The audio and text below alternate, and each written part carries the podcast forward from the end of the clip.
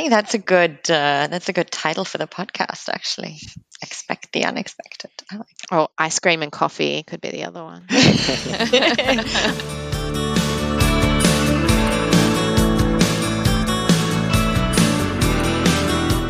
Herzlich willkommen zu einer neuen Folge von Beste Zeit, dem Podcast zum Auslandsstudium von und mit College Contact. Ich bin Alexandra Und ich bin Elias.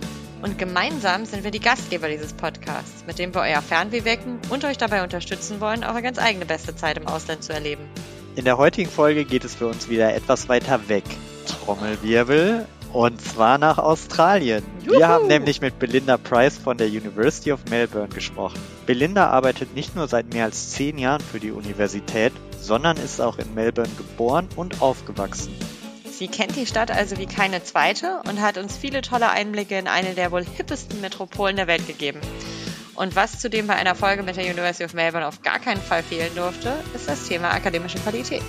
Genau, denn passend zu unserer Folge wurde vor wenigen Wochen das bekannte QS-Ranking veröffentlicht, bei dem die University of Melbourne als beste Hochschule in Australien und eine der besten Hochschulen weltweit auf Platz 14 gerankt wurde. Darüber und mehr erzählt uns Belinda in dieser Folge. Deswegen springen wir direkt rein. Viel Spaß beim Hören und los geht's.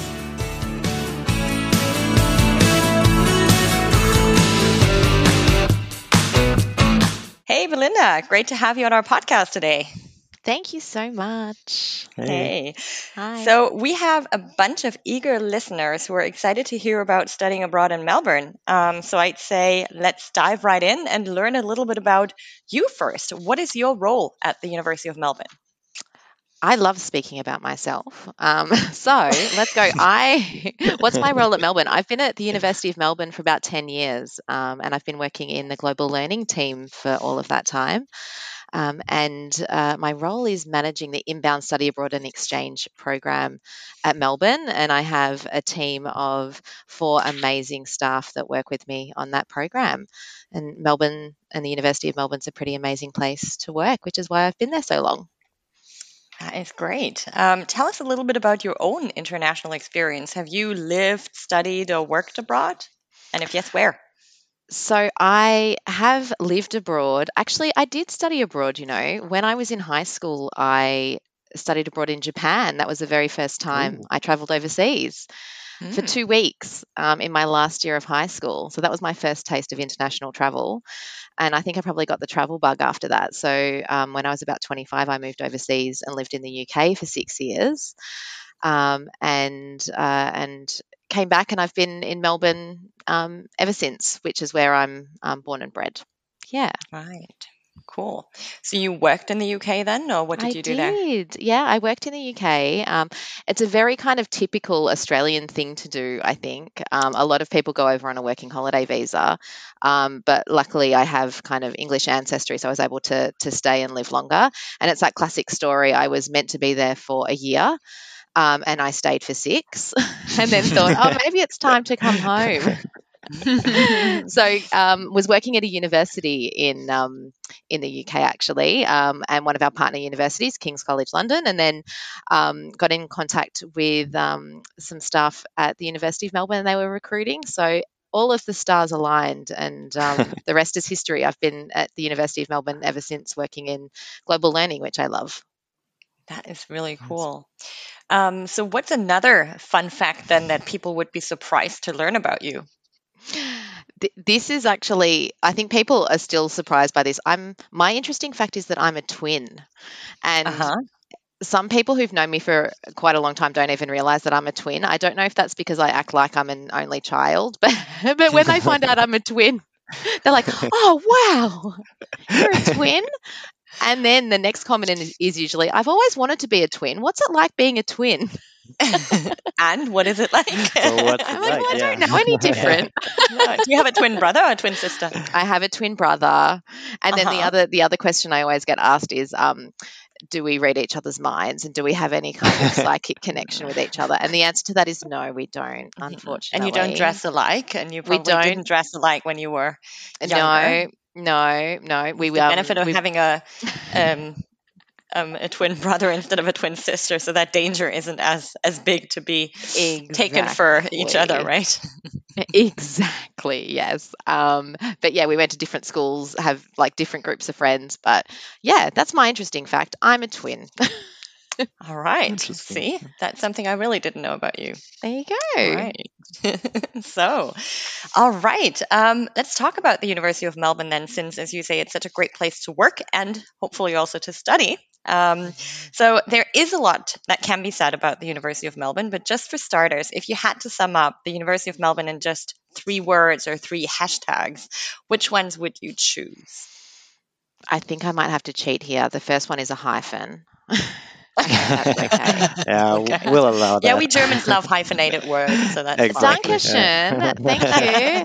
So my first one, it'd have to be world leading, I think. World Mhm. leading. So Mhm. Mhm, Melbourne, I mean, if you if you look at the rankings, we are up there. Um, mhm, but I, I think in terms of our sort of research output and, and what we're putting out into the world, um, we really do stand up there against um, some of the best universities in the world. So that would be my first word, world leading. Um, the the other word I would say, the second word would be welcoming. Um, the University of Melbourne has uh, a really diverse um, sort of cross section of international students and domestic students, uh, and there's always so much going on. Um, and I think sometimes, you know, being a world leading institution, it could be very intimidating for students. But I think the staff um, that work there, the students that work there, are always very welcoming and want to want to help as much as possible. Mhm. So, from a student experience perspective, it's a very welcoming place, um, and students that need help just need to, to reach out and ask. mhm. Um, and then the third word I would say would be variety. So, in terms of the way that our university is structured and our curriculum, um, we have sort of a different uh, degree model to other universities, uh, particularly at the undergraduate level. And we actually require students to look at taking, you know, a breadth of different study Mhm. areas. Um, and that also then um, comes across into our study abroad program as Mhm. well. So Mhm. students are able to focus and have, um, you know, a, a focused or major area of study, but then they're required to kind of go outside of that. Um, so definitely our Mhm. Curriculum is varied, um, and you know anything from a kind of arts, humanities, um, business, uh, science, health sciences, engineering, IT. Um, but also, I think in terms of activities and things that are going on outside of the Mhm. classroom, Mhm. there's a lot of variety. Mm. Mhm. And you're referring to the Melbourne curriculum, right? Yes, That's the, that's the term. the Is it, Melbourne is it curriculum, Melbourne comparable model. to- yeah. Um, is it comparable to the American model of education then? That you have kind of this general education component to your undergraduate degree, or um, am I on the wrong track here? No, you are you are correct, um, and it is sort of similar to that model, um, but that's actually quite rare for Australia. Um, so uh, a number of years ago, probably gosh, about 15 years ago, maybe, maybe more, um, Mhm. we reduced the number of undergraduate degrees that were on offer, um, and we no longer do double degrees or dual degrees. Um, so, you know, prior to that, there used to be you could do a Bachelor of Commerce and Bachelor of Law. Um, now we only have uh, sort of six undergraduate degrees, and there is that general education requirement um, for students that are studying. So, a Bachelor of Arts student, for example, could be majoring in international relations. And they are then also required um, to take a number of arts electives, and then they have to take a set number of courses or subjects outside of arts. Mhm. So that could be something from the Faculty of Science, it could be something from, you know, fine arts and music, from commerce. Um, and so it means that those students need to have um, that depth of knowledge in a particular major or study area, Mhm. but then Mhm. also the breadth. So we call it breadth, but it is similar to the general elective requirement that is at US institutions. And then I would think, um, I mean, maybe our audience that is primarily looking to study abroad in Melbourne for a semester or two, they might be thinking, well, but why do I care? Um, because I'm just taking kind of the courses that I that I need for my studies Yeah, back home. But I think where this comes into play is that it means that there is a variety of students in the classes. Exactly. So you will not only be with students in international relations, for example, but there will be students who might actually be, um, I don't know, biology majors or um, Exactly. um, or French majors or um, engineering majors, but they might Mhm. still be taking um, one or two classes with you. Um, so you get a variety of perspectives, which I think is quite quite Oh, interesting in terms yeah. of discussions in class. It is, yeah, exactly. And it also, the other thing it means is that for some of our um, schools and faculties where they may only have a graduate de- degree program, they actually develop like undergraduate subjects that are specific and just for breadth. And there's Mhm. also a number of subjects that are multidisciplinary. So faculties will come together and create these subjects Mhm. using academics from different faculties to teach into them. Mm. Um, so, for example, our Melbourne Graduate School of Education, they don't offer a Bachelor of Education degree. They have a Masters of Teaching and a Master of Education, um, and but they do have, and so you know, outwardly looking, you'd go, oh well, I as a, if Mhm. I was an undergraduate study abroad student, I might not be able to study within that faculty. Um, but they do have a number of undergraduate subjects that are on offer as breadth options for students and in some really interesting areas like Mm. sports education, um, motivation, well-being and performance. And so those types of subjects would have students in there from all of our undergraduate areas. And so you're 100% correct, Alex. Like there's going to be students in there that will have differing views and that are coming into it from a different perspective, Mm. which I just think makes a richer education and Mm. teaching experience. And I love it because it also means that students who might want to take something out of their um, usual program during their study abroad term, Mm. they will not feel like the odd one out. So it's not like they're the only biology student in a Yeah. history class, but there will be other students who are non-history majors, and I think that's is kind of encouraging to um, to go and pursue that. So I think it's a Yeah. it's a really cool model. So Yeah, and you know where it, I think it most comes into play there is in areas like fine arts and music, Mhm. because I think about um, you know some of the subjects that are on offer, like African drum and dance, for example. And so, a study abroad student might be like, "Oh, I don't know about that. Is it going to be full of you know music students?" It's like, nope, Mhm. absolutely not. You don't need any prerequisite requirements for it. You could be next to a Bachelor of Commerce student that has never seen an African drum in their life. So, yeah. Interesting. Yeah, that sounds like a really yeah interesting setup. And yeah, we we're gonna talk about the university and the study abroad program in a little bit, but I Mm. also want to uh, introduce our listeners to the city of Melbourne, Mhm. um, which is yeah very popular for international students and tourists alike. I've never been, but I've been wanting to go for a long time, and so I'm curious to to learn what you can tell us about uh, Melbourne. Um, what do you think, from your perspective, what uh, makes Melbourne a yeah, let's call it must consider city for international students uh, looking to study abroad? Yeah, so I think you know Melbourne is is often up there on many of those ranking scales in terms of being a friendly student city and, a, and um, one of the top student cities in the world, and often you know the top uh, student city for international students in Australia. Um, and I think there's a number of factors that sort of go into that. It, it covers things like affordability, um, diversity, um, things like safety, um, employment opportunities after graduation as well. Um, and uh, so I think that's sort of some of the key things that come into it. Um, I mean, I'm a bit biased because I'm born and bred in Melbourne, and so I, you know, think it's a wonderful city to live in. But I think from a student perspective, things like safety, affordability, access to housing, access to healthcare, public transportation, those things that make day to day life easier Mhm. so that then you can focus on your studies and focus on all of the other fun things um, are actually really, really important. Um, but then, in terms of all of those other things, Melbourne is very much the arts and cultural hub of Australia. Um, and there's just so much going on for students as well. And often I talk to our students and like they know things before I know things. and the older I get, I'm kind of like, wait, what? What's going on? What festival's going on? What what are you doing? so often you just sort of need to walk through the city and stuff is is kind of happening. Um, and because of those, I guess structural things in terms of public transportation, um, cost of living, all of those things make all of the additional activities really accessible for students. So, Elias, we need to get you to Melbourne at some yeah, point. for sure. so you already mentioned that Melbourne is a cultural hub, um, and Yeah. it's it's known as being a very trendy and also somewhat, I'd say, quirky city. Where does that reputation come from? Um, I think it, well, there's often a lot of um, sort of competition between Sydney and Melbourne. And I think Melbourne is kind of sometimes seen as the little brother or little sister of, of kind of Sydney. Like we don't have the amazing harbour that Sydney has. We don't have a lot of the um, iconic architecture of the Sydney Opera House and the Sydney Harbour Bridge.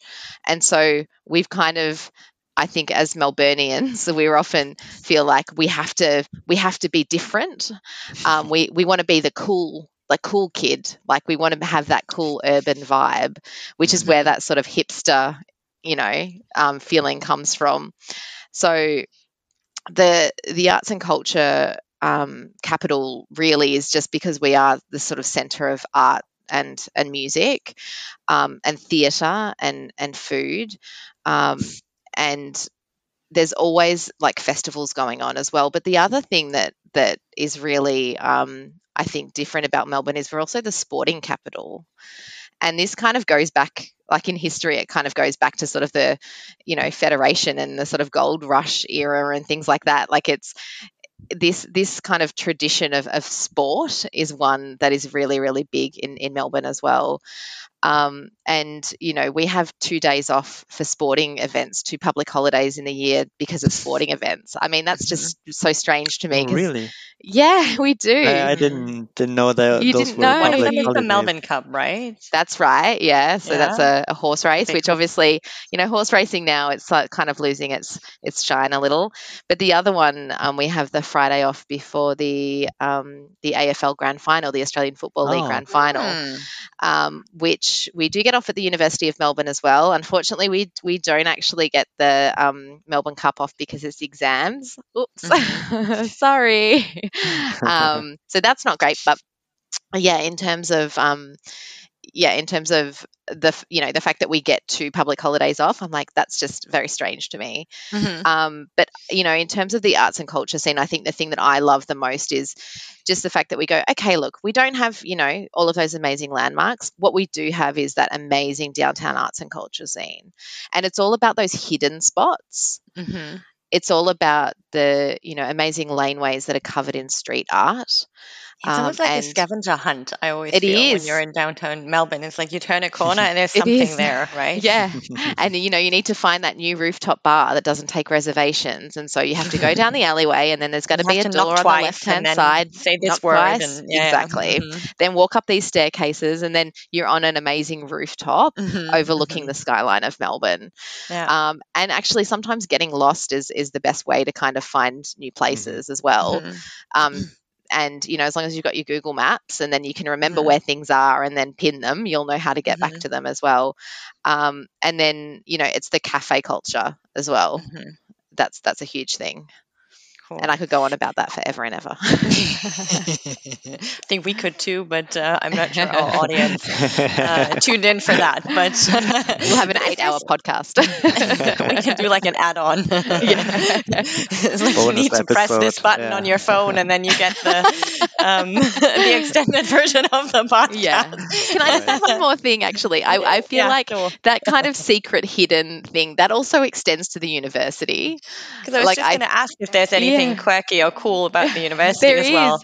yeah, we have like it's really weird, but we have we have an underground car park that that is basically underneath our south lawn, and um, it has its own Wikipedia page, which also is a bit weird.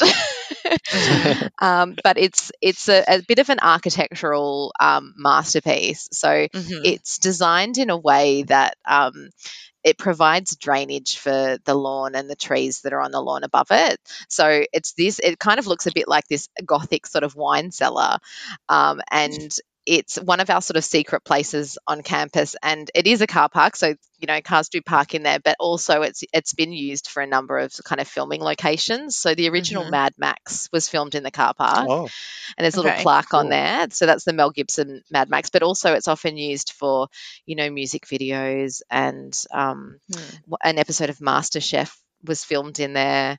Um, Mhm. It's it's used for fashion shows, and faculties will sometimes have parties in there. So Okay. um, it's yeah one of those things that I, I kind of think yeah it's this is this is Melbourne our hidden our Mm. hidden car park. I think we're going to um, put the Wikipedia link um, into the show notes um, for students Oh, to, yeah. To look it up. Yeah, I we don't should think we've done that that, before, yeah. but uh, I love it. Yeah. Um, cool. So, um, but the University of Melbourne is not only known for its uh, underground car park, um, but uh, also for its strong academic reputation. So, what are some of the key factors you would say that contribute to the university's academic success? That's been Um, ongoing for a long, long, long time. it has it has. I think our, our research is is really a big part of that. Um, and I think a lot of our research, you know, it's looking at the problems of the world and trying to, you know, solve social and environmental and health and economic challenges that that all of the world faces. Um, you know, during the pandemic, even though you know we don't like to dwell on that too much, everyone went through so much. But um, researchers at the University of Melbourne um, were the first um, to actually map the the COVID virus. Um, so I feel like you know that's a big part of of our academic success is the research that happens. Um, but from a student perspective, you know, there's opportunities for students to get in, involved in in research when they study with us as well. So that's the thing that I like that it's not, you know, our study is is um, experiential. It's not just theoretical. So students are getting involved. Um, Mm. and then the other piece would be, you know, about creating um, and developing students into well rounded and skilled and employable graduates. Um, and whether that means that they graduate and go on to do further study and, and research and, and contributing to that world class research, or if it means that they're given a wide range of different experiences when they're studying at Melbourne that then give them the pathway into employment. Um, that's, I think, what leads to to our success as well. Hmm. So, in the QS ranking that came out in June, the University Mm. of Melbourne was ranked at, I think, number 14 worldwide, uh, which makes it one of our most highly ranked partner universities and definitely the most highly ranked in Australia, Mm. ahead of two universities in Sydney. Um, just speaking of the rivalry here, right? they they um, were joint though, weren't they? They were joint. They were, but they were joined five places behind you. They were. so, what do you think? What do you think are the benefits of choosing such an academically strong and prestigious university for study abroad students coming over for a semester or two? Because what I find is a lot of the students that we work with, they are very destination driven. So, Mm, when we start speaking to them, they often know exactly where they want to go in terms of Mm. um, geography. Um, but um, but there are so many universities to choose from in Melbourne, um, Mm. And several of them we we work with. So Mhm. why why should they choose the University of Melbourne? And who should maybe choose the University of Melbourne? What kind of student are you looking for? Um, I the thing I love about our study abroad program is is that is actually what brings the diversity into our classrooms. Um, and so you know we don't have a separate set of curriculum just for study abroad students. Um, and so you know in terms of what type of student would be suitable, it it sort of takes all sorts. And I think that you know if a student has their heart set on a different institution because of you know what's on offer there academically or because they just feel that they would have a better student experience there then i'm also all for that student going to a different university. You know i'm i don't want students to study at the university of melbourne um, if they are not going to be successful there either academically or you know on a personal basis. Um, but I think that you know, in terms of academic um, academics, students that you know are interested in um, a research intensive university would be suited for the University of Melbourne. I think um, that students who love kind of autonomy and self directed learning would be really good at the University of Melbourne. Um, and you know potentially students that also want to want to look at kind of you know further study and phd research and those sorts of things would be really good at melbourne but also you know if if a student wants to be located in the heart of the city we would mm-hmm. also want students like that because we are literally you know a mm-hmm. 10 15 minute walk into downtown melbourne so i think there's a lot that goes into a student deciding where they want to commit to study abroad. And Melbourne won't be the right choice for everyone. Um, and I think that that's okay. And I think that there's also, you know, an element that comes into play where it's about destination Australia. And so if I'm talking to a student and actually I think you might actually want to speak to another university in Queensland. You want to do marine mm. biology. Okay, well, you could find marine biology subjects at Melbourne, but actually, maybe there's another institution that might be a better fit for you. Mm. And I'm always asking students as well, like, speak to people and look at the brochures because I used to be a travel agent and sometimes I put my travel agent hat on. And when I'm talking to students, I know in their head they have a picture about what their study experience is going to be like.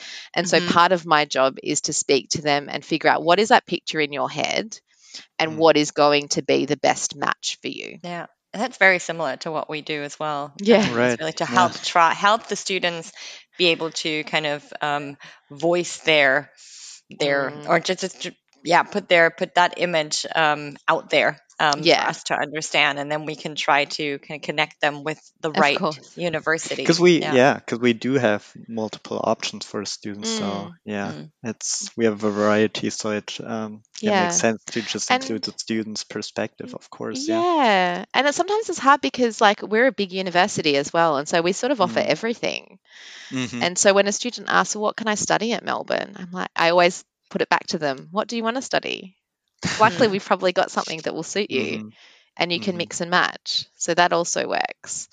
Right. Um, so, but if you know we get a student who's you know academically a bit like, oh well, I just kind of want to do fun subjects, and you know not academically not really worried too much about studying and i don't think that this is students from germany at all i think they're usually quite mm. kind of focused on you know the academic side and things like that but you know if right. i ever speak to a student like that i'm like okay well maybe melbourne wouldn't be you know the best option for you because it is you know tough and it is about that kind of self-directed um, autonomous learning no mm-hmm. one is going to kind of be checking up and making sure that you're doing your work there's not continual assessment throughout semester so if a student kind of isn't sort of prepared for that then maybe melbourne isn't the best choice for them right. Um, right. but you know then having somewhere a world-class institution like the university of melbourne on your resume alongside you know your your home university that's an excellent thing and that will set you aside from someone who hasn't studied abroad but then it's also um, about how you speak to that to future employers mm-hmm. it's mm-hmm. one thing having it on your resume but you know if you don't actually know how to articulate your experience then it's it's not going to mean anything mm. mm-hmm. Mm-hmm. Yeah, for sure. Um, yeah, maybe let's talk a little bit more about the study abroad program then. And I think we've hinted at this that students can take a variety of courses from different mm. disciplines or subjects and stuff like that. Uh, but can you give us an overview of the program and perhaps also talk a little bit about the um, you know application uh, process and yeah and maybe uh, if you have any yeah pro tips from your side to mm-hmm. to any of uh, our potential future applicants. Yeah absolutely. So um, the study abroad program so it's my really my bread and butter. You know i'm looking at applications all the time. Um, so um, the, the program itself we allow students to study at melbourne for one semester or two semesters um, we offer a study abroad program at the undergraduate level and also at the master's or postgraduate level. Um, and uh, students are required to have at least one year of study before they arrive in Melbourne. And also, they need to meet our English language requirements and, and academic requirements. The application process, everything is done online. And one of the things I love about our application is that we also ask students to list the um, courses or what we call subjects um, that they Mhm. would like to study when they're at Melbourne. And then part of our process is actually, you know, assessing the students' eligibility for the program. And then we start to work on um, whether students have met the prerequisite requirements for the courses that they would like to take. Um, so, yes, we allow students to mix and match. We don't actually allocate students to a particular faculty or a particular department. Students are enrolled at the University of Melbourne as um, as study abroad students and they're non-award students and we're not awarding them a degree but we're not assigning them to a particular faculty. So if there was a, um, a student who was studying business we're not going to force them to take business subjects. As long as students have met prerequisite requirements then they're able to to do that mixing and matching. So it's very normal for a student to come to us and to do, you know, one or two things in business, for example, but then take an art subject or a science subject. Mhm. And there's some really, really interesting options in in lots of areas that you wouldn't necessarily, you know, think of. Um, you know, German students might think that, oh, actually, you know, we've got a couple of subjects that are dedicated to beer. How interesting. um, beer styles how- and sensory analysis. so I just uh, uh, was gonna ask how many. So you say subjects, right? You don't say courses. Eh, like- That's right. Yeah. So the Okay, got that. terminology is different. Um, and, you know, I think if everyone used the same terminology and the same grading structure and the same credit system, I mean, that would be amazing. But no, that doesn't happen. So, yes, what we, um, we, we call them subjects. So that would be the equivalent of your courses or units or modules. Mhm. Um, and then what we call a course is an overall program of study. Oh, I see. I Yeah. see. So it's kind of like a little bit of the other way around. Like, Yeah. let's say other universities uh, might do it. Yeah. Yeah, Okay. exactly. Yeah but uh, so, how many subjects would a study abroad students typically take during during the semester? So usually it's four in a semester. Um, in order to be full time, um, a student needs to do a minimum of three, and then the overall full time load is four. Um, and I think for some students, they think, oh, well, that's easy. Like that, I usually do five or six at my home institution, so four will be fine. Um, but in terms of the contact hours and how the subjects are structured, but also the work that's required outside of the class time, um, it is actually a pretty full time load to do four. Um, but I think, you know, most of the students that I'm seeing um, coming to us from Europe uh, will enroll in the four um, instead of the three, but three is an option.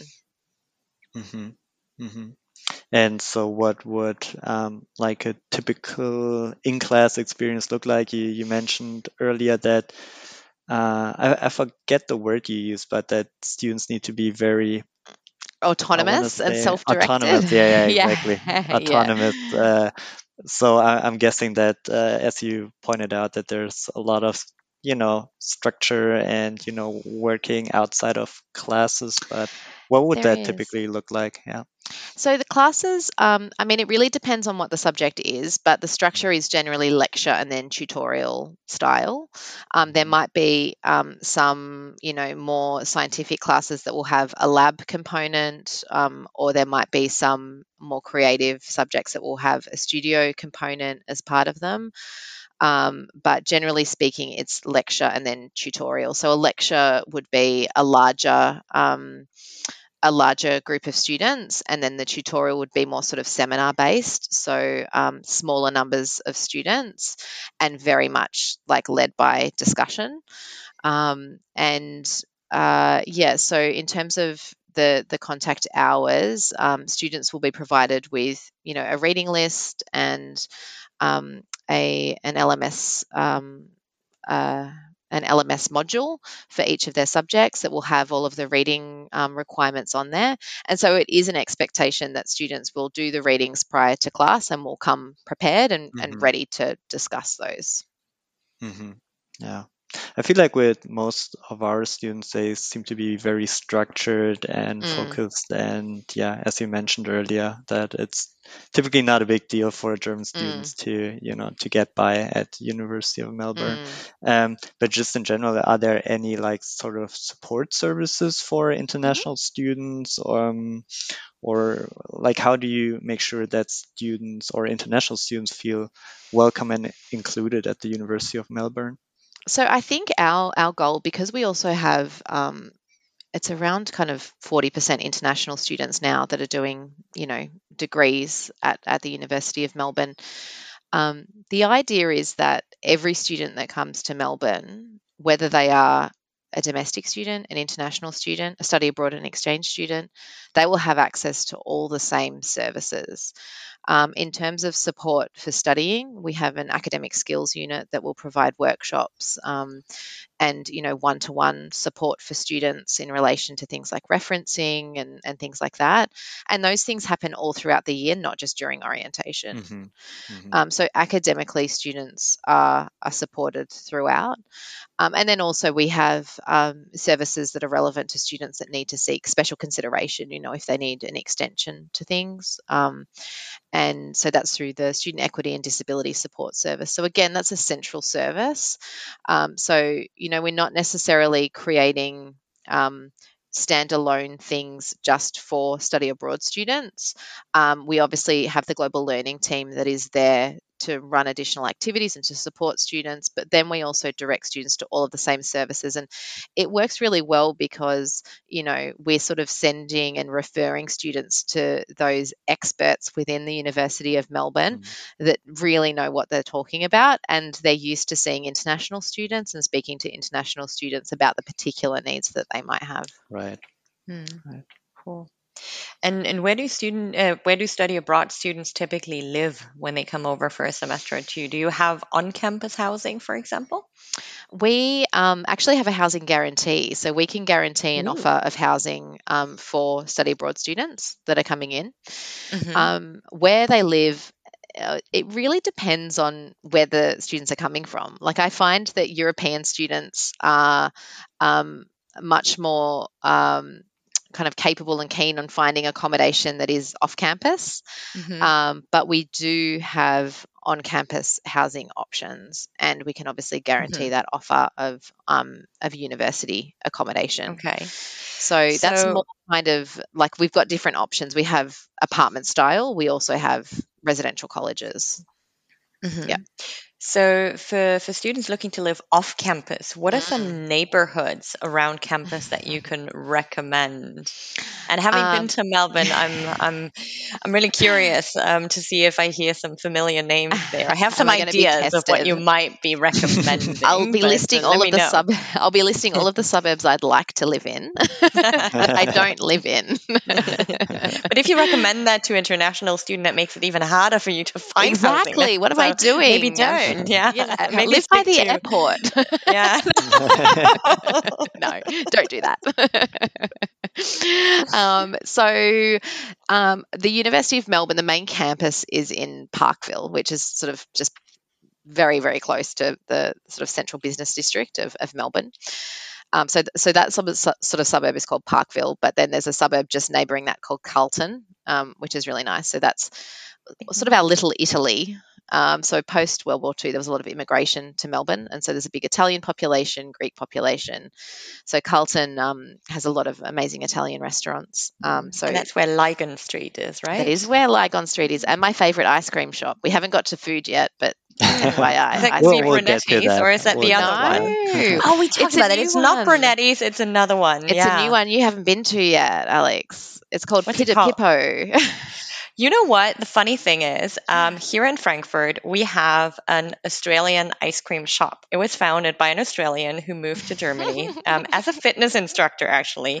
And then um, an I don't know, cream. she she took a different uh, career path, um, and she opened an ice cream shop, um, literally uh, a few hundred uh, meters from my house, which is very dangerous. Oh, Um, I love it. I need a fitness instructor now, and she actually has um, she has a couple of kind of cookbooks and um, and food related books um, in her Ah. ice cream store, and she has a Pidapipo um, cookbook or ice cream book or, or something. Um, so it's crazy. That's yeah. it. That's the one. Yeah, and she it's mentioned that too. So okay, it's the best. Yeah. So I actually had it the other night. It's the middle of winter here, and it is cold. Uh-huh. I, I had some colleagues that are from some of our international offices.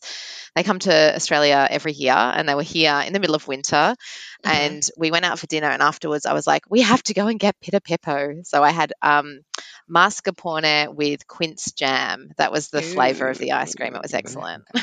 Very nice. Anyway, we've gone off track. We were talking about anyway. Carlton, Carlton Lygon Street, Italian restaurants, yes. best ice cream shop. Okay, there you go. So, um, so the mm-hmm. the other ones I would recommend. So Fitzroy is is very is quite trendy, very cool. Um, Brunswick is very mm-hmm. very cool.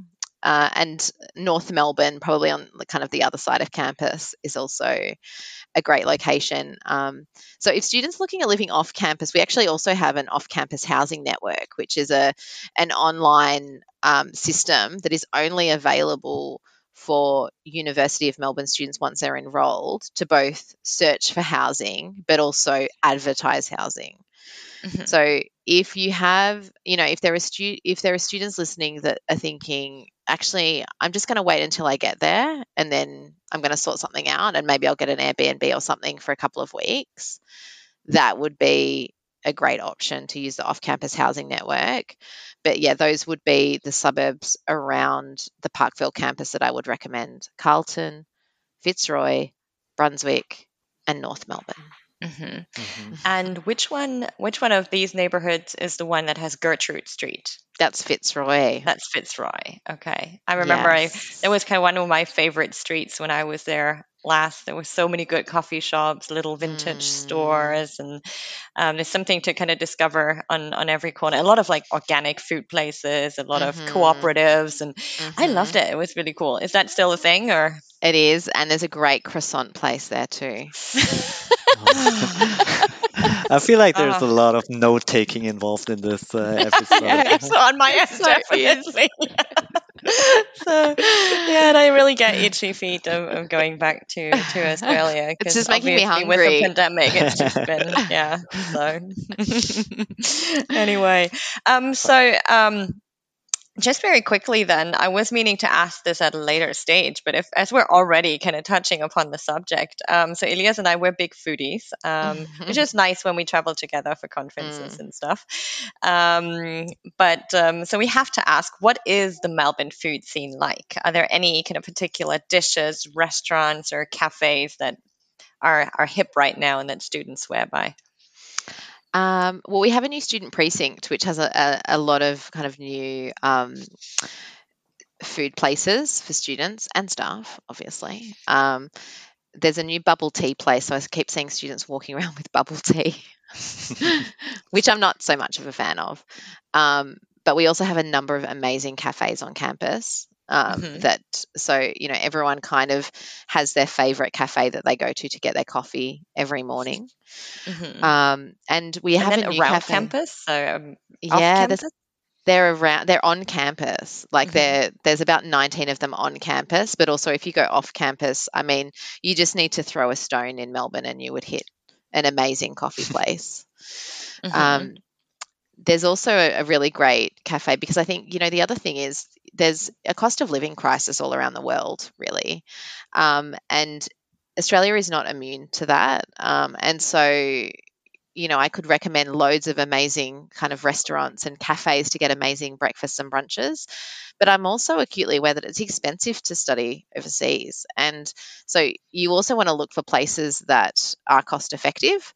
Um, and there's an amazing, um, actually, social enterprise that has just opened up on campus, um, which is Journeys Cafe, that is um, run by the Asylum Resource Centre, Asylum Seekers Resource Centre. Mm-hmm. So it employs um, asylum seekers and and has some really amazing and and quite cheap food as well, um, vegan options, vegetarian options, a lot of Middle Eastern and Asian food. They do these amazing curries and soups and, and toasties. Um, so that's one on campus that I really love going to, and uh, it's in our new student pavilion. So um, that's really great. But also, you know, we've got um, some great Vietnamese and Indonesian and Japanese places around campus as well. There's a big Asian culture and some Mm-hmm. amazing Asian food as well. Okay. So what's the what's the coffee style of the of the hour in Melbourne at the moment? We had Kat from from the University of South Australia on the podcast earlier this year, Uh-huh. and she told us about magic coffee, which I hadn't heard of. Uh, it's not a thing here in Germany yet, but uh, what's what what kind of coffee do you like? So I do appreciate a magic. So that's Uh-huh. a double ristretto with three quarter milk. Um, but also my standard is is a strong skinny latte.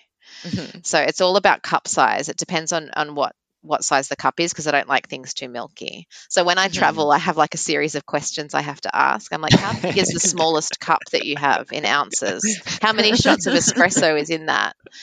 Um, and then obviously milk milk options are um, are kind of a big thing. But I just go for like non-fat, like skinny milk. But Mhm. you know, nowadays it's so easy to get oat milk, lactose free, soy, almond, like in pretty much every Mm-hmm. cafe in Melbourne. Mhm. Um, and some of them don't even. There's some cafes now that don't even do dairy, like Mhm. Mm. dairy milks. They only do like nut Mm. milks, which I find a quite a few annoying, here but- that that actually where where oat milk is kind of the standard, and if you want yeah, like regular um, kind of dairy, you have to ask for it. So I've I've fallen fallen into that trap a few times where I got my coffee with oat milk, and I thought, hmm, oh, tastes different. No, I, I like it, but it's just different, right? It's so it's different. like if you expect something else, um, it's, Yeah. it's weird. So Yeah, because for me, it's I only do oat milk, uh, and I get excited every time uh, there's not a you know surcharge on on uh, oat yes, milk. So Yep. yeah, I've seen I've seen that more and more recently. Yeah. but yeah, Yeah, it's and then you know for for those people that want that disgusting kind of you know frappuccino style, there Mm. are some Starbucks around Melbourne as well. but you'd never see me in one of those. Yeah, go to neither. Starbucks in Australia. I know. It's like there's a like that's like going to Starbucks in Italy or Spain, um, where you have Yes. so much good coffee. It's like because I was gonna say, especially especially if you're in a place like yeah Melbourne, where the Yeah. coffee culture is yeah, Yeah. very important, so you don't actually have to go to Starbucks Yeah. anymore. Yeah. one of the things I laugh at when I um, there's been a couple of times, you know, mainly around orientation when it's, you know, an all team event all day, and so to get everyone prepared, I'm like, okay, I'm going to go down and buy coffees for everyone. I'm like, send me your coffee orders, and it's seriously, I have the like the longest list of things. I'm like, this person's having an almond cap with no foam, and this person's soy a soy latte just with one shot, and this person's having a batch brew. I'm like, oh god. Mm, and then the milk on the side, and it's like, Yeah. take it very seriously. all right. For sure. All right. I, I think, yeah, before we get sidetracked uh, with all the Mhm. food and coffee related questions, let's talk a little bit about campus as well. Because I know Mm, from a student's perspective, at least for international students, the when they go abroad, the campus experience is very different from what they are used to, and Mm. it's a very important part of their study abroad experience. So, so I'm keen to to um, to learn about what the University of Melbourne campus looks like. What is campus life like? Um, Mhm. Are there, you know, any events for study abroad students um, Mhm. where they can get involved? Yeah. Yeah, absolutely. So, in terms of what campus is like, um, the University of Melbourne is the second oldest university in Australia. So, Sydney is the oldest. They did beat us there, but we're the second oldest. So, we were founded in 1853. So, that means that we have a traditional campus, so uh, but a real eclectic mix of, of buildings. Mhm. So, we've got some buildings that date back to the 1800s. Um, but then we also have, um, so you know, old sort of sandstone buildings. But then we also have modern buildings as well. And in terms of things that are happening on campus, there's always something going on. and um, our student union, there's over 200 clubs and societies for students to join. And all of those are available for study abroad students to join as well. So, whatever, you know, a student's interest, they're going to find something. Um, and I feel like, um, you know, sometimes I talk to to our students when they arrive, and they're like, uh, "Yeah, I don't really know. I'm not really sure. You know, I, I like you know, Harry Potter, I'm like, oh, we've got a Quidditch club. So sometimes it's just about going to orientation and just, you know, figuring out what's going on. Um, there's also a number of uh, kind of intercollegiate sort of sports groups that students can join, both competitively but also socially. Mm-hmm. Um, and in terms of specific things for study abroad students, because as I mentioned before, like with how um, our students study, because they're not assigned to a particular faculty, um, they are often, you know, not able to attend kind of faculty specific orientations. So we will run an orientation specifically for our incoming students. Uh, and that's actually running in a little over, oh no, in one week's time. Next Friday, Ooh, it is happening Friday. for our second semester, semester two. So we're going to have a lot of students, uh, over 600 students arriving, which is really exciting. So that's a really great opportunity. I'm hyper aware that with study abroad students, you know, they they want to connect with domestic students, but they're also going through a very unique experience, and so they want to kind of be surrounded by students that are going through a similar experience right. to them. So this is an opportunity for our students to to meet each other. Um, and we have a little army of, of student volunteers that help us out on the day that are often our returned students. So, students that we send on outbound study overseas programs, mm-hmm. they come back to Melbourne and they want to stay connected um, and they want to talk about their experience and they miss being overseas and they want to try and stay as involved as possible and they want to chat to international students and pretend that they're still studying abroad. So, they help us out on that day. Um, and we also invite along our specific um, student society, which is um, called MUSEX, the Melbourne University Student Exchange Society. And they run a lot of events um, throughout semester. So students are able to join. That's a great club and very, very popular with our study abroad students joining that and that's it doesn't just have study abroad inbound study abroad and exchange students it's also got melbourne students that are thinking maybe they want to study abroad mm. um, or students that have just got back from studying abroad. Mm. And they run lots of great trips, you know, around Melbourne and they'll do nights out and things. Um, so, a great way to connect and to start to, to meet domestic students, like local students as well. Mm. But yeah, the clubs and societies, there's so much going on. We've got a Eurovision club. I don't know if you guys knew that. yeah. Well, I knew that uh, Eurovision is popular in Australia. I mean, especially now that really? you have a you have a candidate. Yeah, there's actually Australia participates. In, we are. In yeah, yeah, I have not kept up Eurovision. with that. yeah, nice. It's so weird. a lot of homework yeah. that you need to do. yeah, for sure. we actually there's also we do have a subject which is called Eurovisions, and it is about Eurovision, really? but it's told in the context of kind of there's like a political element and how you know politically ah. the voting blocks work and the history of it. So, um, yeah, I mean, potentially not one that a study abroad student from Germany would be interested in taking, but for you know other students, it's still very they, unique. Yeah, very it is very unique. unique yeah, kind of curious what that uh, course uh, or what that subject would look like. Yeah, yeah. might want to look at the syllabus. yeah.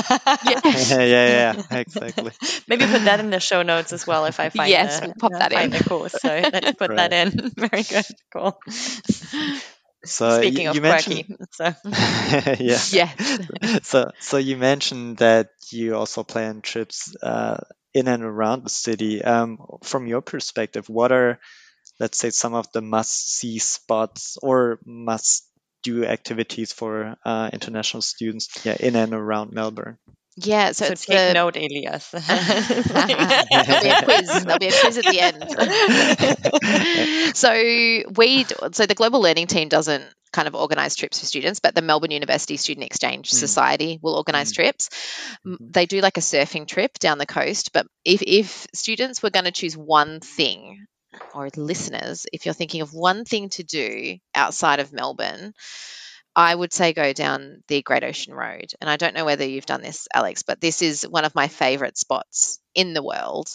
The mm-hmm. Great Ocean Road is just outside of Melbourne, and that's where the 12 Apostles and a lot of other amazing um, kind of rocky outcrops are. It's a beautiful drive um, along the coast, um, mm-hmm. a lot of history, a lot of beautiful nature um, down that way. So I would say that that is a must do outside of Melbourne. Mm. Um, and then I've already sort of, you know, touched on this, but I would just say explore, explore the city, go through the laneways of the city, and try and attend as many festivals festivals and you know there's cultural festivals food festivals that are going on movie festivals.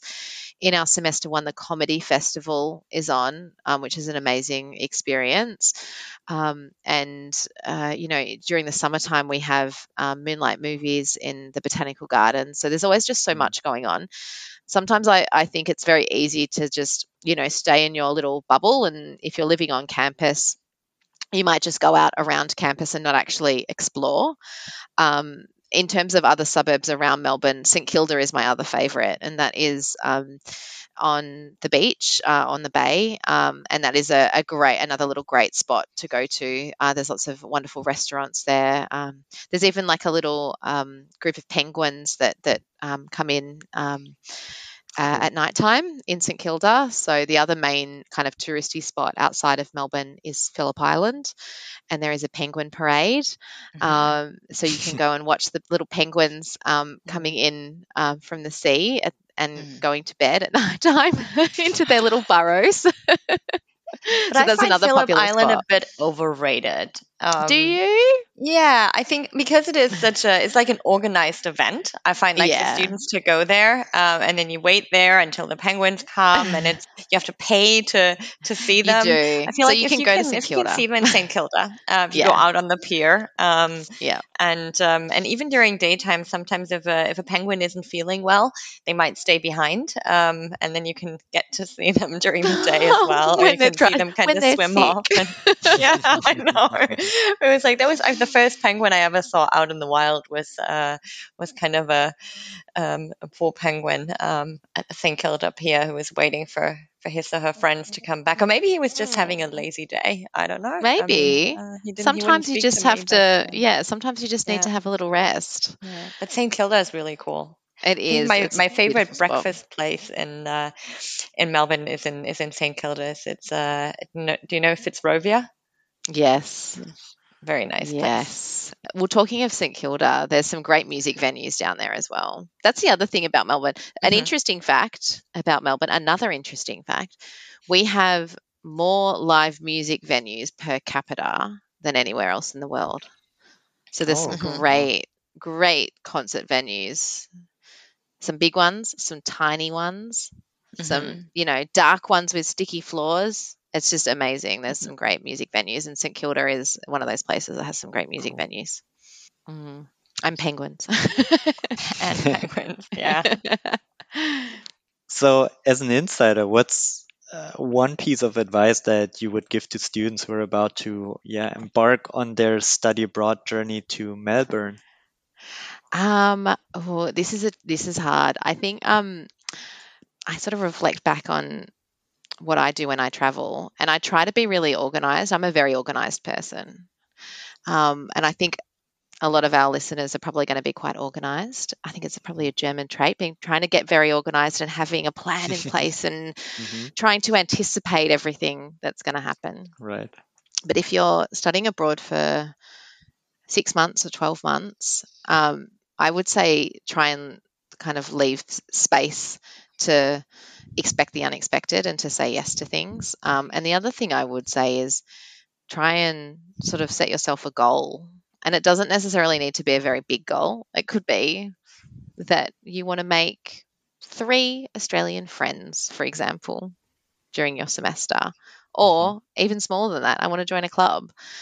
Um, and I touched on this before. Like, I think it's very easy for students to kind of stay in their little bubble, um, but try and say yes to things and get outside of that bubble and experience something that you, um, you know, won't be able to experience back home Mm. and that could be a travel experience, it could be a personal experience. Um, I mean, I think you know a lot of our a lot of our students that are coming from Europe, they make the most of every opportunity, and they often see more of Australia than Australians do, and they try and kind of you know course plan so they can have long weekends, and then every weekend they're somewhere. They're hiking. They're down in Tasmania. They're in the Northern Territory. Um, so yeah, I would say you can try and plan and be as organized as you can, but also, you know, make sure you've got that space for um, Mm. doing some random Mm. some random Mm. things as well and just saying Mm. yes to things. So don't pre-book all of your No. trips for the weekend. No, because you might, you know, you might meet an Australian friend that has a car and then, you Ooh. know, they can take you places. Ooh. That's good. Expect the So- unexpected. Yeah. I think that's a good uh, that's a good title for the podcast. Actually, expect the unexpected. I like that. or ice cream and coffee could be the other one. I think the one with with Kat from from Adelaide um, had kind of koalas, culture, and magic coffee. I think that was hers. So we Magic need to do something to kind of stand Magic. stand apart. But uh, anyway, yes. so before we jump into kind of my favorite segment of the podcast, the this or that question round, uh, maybe just one final kind of serious uh, question. Mm. Um, can you share any inspiring or, or fun stories of, of students who've come to Melbourne through the study abroad program? Is there anything that kind of stuck with you? Um, there is one, and actually, it links to to what we were just talking about in terms of you know setting yourself a goal. Um, a, a couple of years ago, we had a student. He was studying with us. He was French. He was studying with us for a year, and um, he was part of our student panel um, for our orientation at the start of his second semester. So, as part of our kind of welcome briefing, we have some current study abroad students who come along and they talk about, you know, what it's been like studying at Melbourne. And he'd set himself a goal. Um, when he arrived in Australia, he wanted to learn how to surf. And he'd never surfed before, but he was like, I'm going to learn how to surf. and so he joined the surf club and he learned how to surf. And then by his second semester, he was like president of the surf club. he was like obsessed with it. And so in our student panel, he was like telling everyone, he was basically trying to recruit students for the surf club, which I was like, go for it. but that was one where I was like, this experience has has changed this person's life. I mean, I've I see it all the time. You know, a student who they might arrive in Melbourne and be a little bit unsure about their future direction or their future purpose, and then at the end of semester, you know, they their lives have been changed by the semester or the year that they've had studying in Melbourne. And it could be that they have a clearer direction about future study that they want to do. Not necessarily at Melbourne, it could be, but you know, it could be that, you know, they've decided that, you know, when they get back home, they're going to finish their degree and then they're going to go on and do a master's program or a PhD program in their home country or in another country. Hmm. Um, I had a, an alumni from our study abroad program who um, went back and finished her degree and then emigrated back to Melbourne and um, has been living and working in a consultancy firm in Melbourne ever since. And there's numerous stories of, you know, students that find their life partners studying abroad and then, you know, Hmm. end up staying forever. Um, but yeah, that surfer story is one that I'll always remember. This French student who was just like, all of a sudden just transformed into this like Aussie surfer guy after one semester It was the best. I wonder what he's doing now if he's uh, kind of. Uh, He's in Hawaii. it- No, I don't know where he is. He's in living his best life somewhere.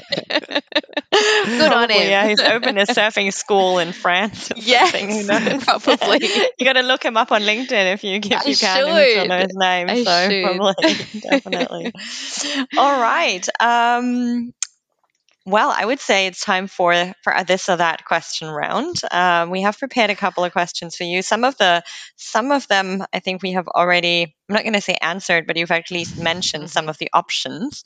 Um, So we'll see what you say now that you have to have to actually choose between two options. Um, so um, are you ready? I'm nervous, but I'm ready. You're nervous. Let's okay, go. you should be. Um, so, Yeah, what is more fun to uh, to watch? Australian Open tennis or Formula One race in Melbourne? Oh, that's easy. Australian Open tennis. Is it? It is. I think, feel like the Grand Prix, they just go round and round. It's very noisy. Mhm. The Australian Open tennis, amazing. I, I try and go every year if I can. And actually, it's getting better and better because of all of the additional things that happen in that precinct Mhm. aside from the tennis. Cool. And that's sometime in January, right? It's in January, yes. Okay, it's so right in the middle of summer. Mhm. Um, Nice. It's usually at the end of January. So um, before the start of our semester. Mm-hmm. Mm-hmm. So, um, yes, definitely key students are arriving for semester one, try and arrive uh, at the start of January. Mm-hmm. And you can get ground passes. So, you can get passes to go in that don't give you a set seat, and then you can just wander around the precinct. Mhm. Um, and a lot Cool. of evening things happen there as well. It's pretty Cool. And I've never been to the Grand Prix. Uh-huh. But that I think is in, in March, right? Um, at It least because I know it was on when I was there once, actually having breakfast at Fitzrovia in St Kilda, hearing kind of Oh, the yeah. sound of the the training. I think that was no- going on that yeah, it's morning. Yeah, because it's like an inner city course. It's quite central. It is. yeah. It's around Albert Park Lake. Yeah, it's Uh-huh. a beautiful course. Um, I think it just depends on your kind of interest. Mm. I just don't really have an Mm. interest in um Mm, like car racing mhm, or cars. mhm.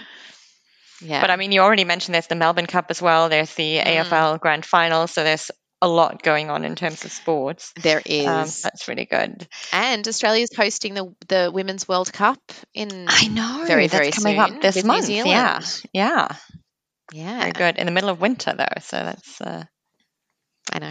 and at an odd time for us. It's kind of morning morning games and nighttime games. But I um, know. Well, I'm watching the cricket at the moment. That's the other thing. Okay. Oh gosh, I love the cricket. So You yeah, love the cricket. Boxing Day. Okay. I Woohoo. do. Yeah, that's another interesting fact about me. The, Mhm. the Boxing Day test after Christmas um, always happens at the MCG, the 26th of December. Yeah. Cool. Very good. So, um, second question. Um, better place to catch some sun rays, St Kilda or Brighton Beach? St Kilda. Okay. Easy. St Kilda. Okay. Um, So so Brighton Beach is where they have these colourful houses, right? Like these They little do. They kind have of the beach bathing houses, boxes. the beach boxes. Yeah, the beach boxes. So, from an Instagram perspective, yes, Brighton Beach is better. Mhm. Um, but I think in terms of additional uh, things to see and do, I don't lie in the sun a lot. And actually, Mhm. a lot of Australians don't. I think we're scared of skin cancer. Mhm. You know, growing up in the 80s and 90s, um, we were sort of taught to be scared of the sun. So we don't often kind of lie lie in on the beach for ages. So I always choose a beach location that has other things going on. We've already Mhm. spoken so much about St Kilda, so I definitely Mhm. choose St Kilda. Okay. I mean, speaking of St. Kilda, then the next Mm. question um, should be to your liking. Um, so, um, better place to visit, Melbourne Zoo or Luna Park? and you might need to provide some context on what Luna Park is. Well, there is a Luna Park in Sydney as well, um, but Mhm. Luna Park is like a little theme park, uh, and it Mhm. has in a St. big Kilda. in St Kilda, and it has a Mhm. big kind of clown entrance that you walk Mhm. into the clown's mouth. Um, but it is quite an old uh, theme park as well. So I would say out of those two, I would want to go to Melbourne Zoo Mhm. because I've been on the roller coaster at Luna Park and it's not very comfortable because it's a bit old. So you know, like Uh-huh. when when um uh yeah when roller coasters are a bit kind of rickety like it's it's very Mhm. safe but it's just not very comfortable. Um, the thing i love about melbourne zoo is sometimes they have um, zoo twilights in the summertime so they'll do concerts at the zoo. And i recall a number of years ago i went to see an amazing australian an old australian artist called paul kelly um, and he was playing at melbourne zoo. And as he was singing the lions were roaring in the background. It was amazing. So i was like oh i don't know if they like his music and they're kind of roaring in appreciation or they don't like his music. I'm not too sure. But everyone packs a disturbing picnic. our peace. Yeah. yeah so we're trying to sleep.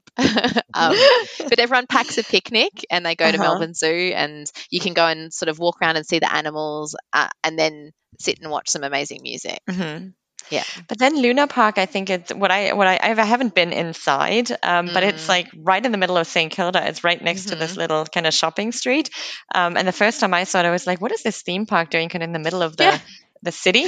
Um, and it has this. It has a bit like a morbid charm. I find It does. um, like especially during daytime and when it's closed, it looks like a deserted theme park. So I think that could be a great venue for like music videos and and, and filming. it would be stuff as well. It's um, it's an interesting place.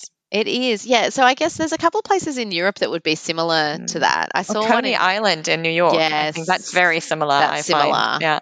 yeah. or and and possibly also um like mm, maybe Brighton or Blackpool in the UK Mhm, as well would be Oh, similar. yeah. Yeah. Yeah. Yeah. All right. Um, more fun to explore: Melbourne laneways or the Royal Arcade? Easy, probably as well. Laneways. I think Laneways. laneways. Yeah. Good. The arcade is good for like if you want, you know, if you're looking for like a nice souvenir or a gift for someone, the arcade is good. But, you know, the laneways and the street art in the laneways, second to none. I love it. Um, and then um, like a good place for for maybe a I don't know taking a taking taking a friend on a date. Um, Eureka Sky Deck or Royal Botanic Garden. Royal Botanic Gardens. Mhm. Yes. Moonlight cinemas in the summertime at the Royal Botanic Gardens. Beautiful. Mhm. Again, packing a picnic. Um, and yeah, I mean, Eureka Sky Deck, you get a good view. But also, you can't always count on the weather in Melbourne. We are known to have four seasons in one day. So I would say Botanic Gardens, definitely. Cool, cool. And then final question: um, What's on your toast? Vegemite or avocado smash?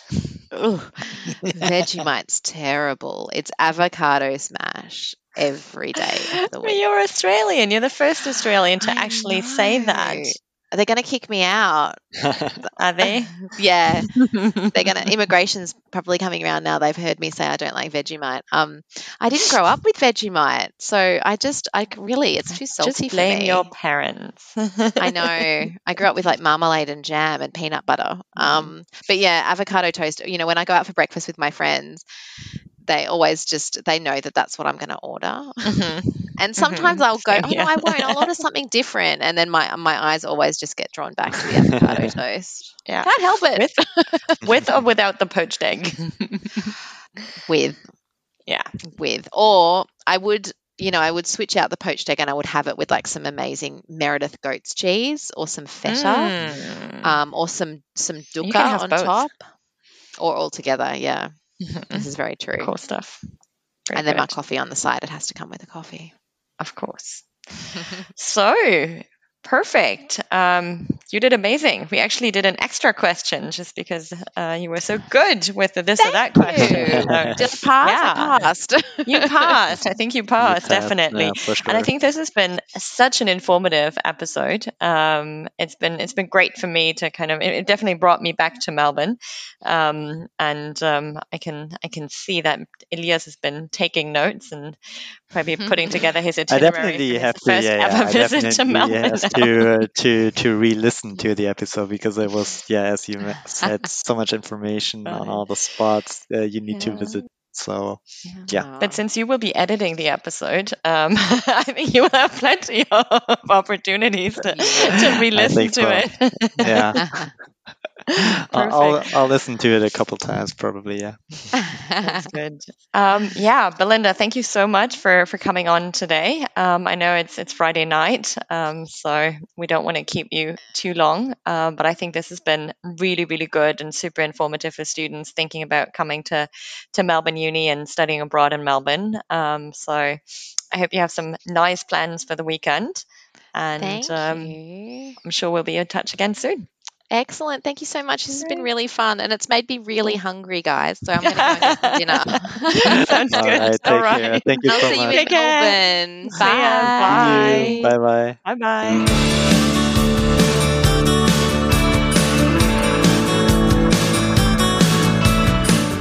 Ja, was soll ich sagen? Wieder mal eine Episode mit vielen tollen und gerade für mich auch neuen Eindrücken. Ja, du lernst jedes Mal was dazu. Gibt es denn irgendwas, was dich überrascht hat?